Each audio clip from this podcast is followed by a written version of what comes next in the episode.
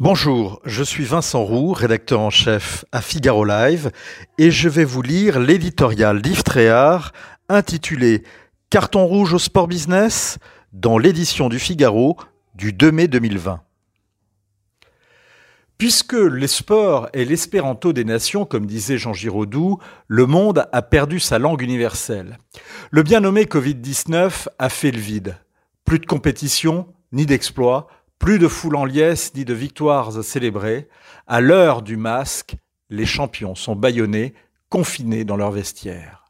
Partout sur la planète, le sport est hors jeu. Saison blanche et sèche en attendant des jours meilleurs. Déjà, certains imaginent l'après. Et si le virus avait la peau de toutes les dérives des temps modernes? L'argent, le dopage, la starisation à l'excès, la corruption le rêve est toujours permis. Si le sport se nourrit du talent de ses athlètes, il est depuis longtemps une industrie au même titre que l'automobile, l'agroalimentaire ou la haute technologie. C'est un marché de quelques 1000 milliards d'euros.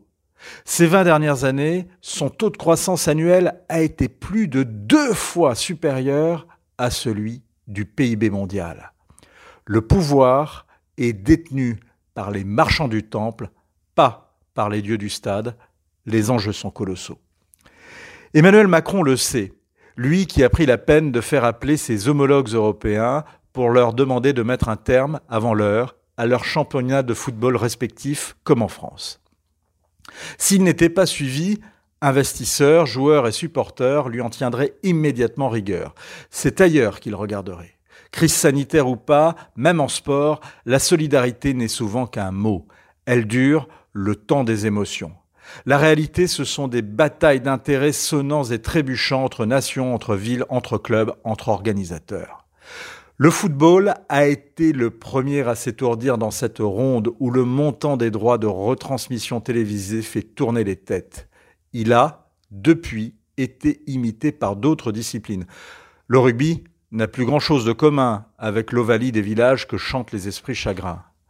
La pandémie a infligé un carton rouge au sport business, cet avertissement ne sera-t-il qu'un arrêt de jeu ou changera-t-il les lois du terrain? Il est à craindre que les illusions soient vite perdues.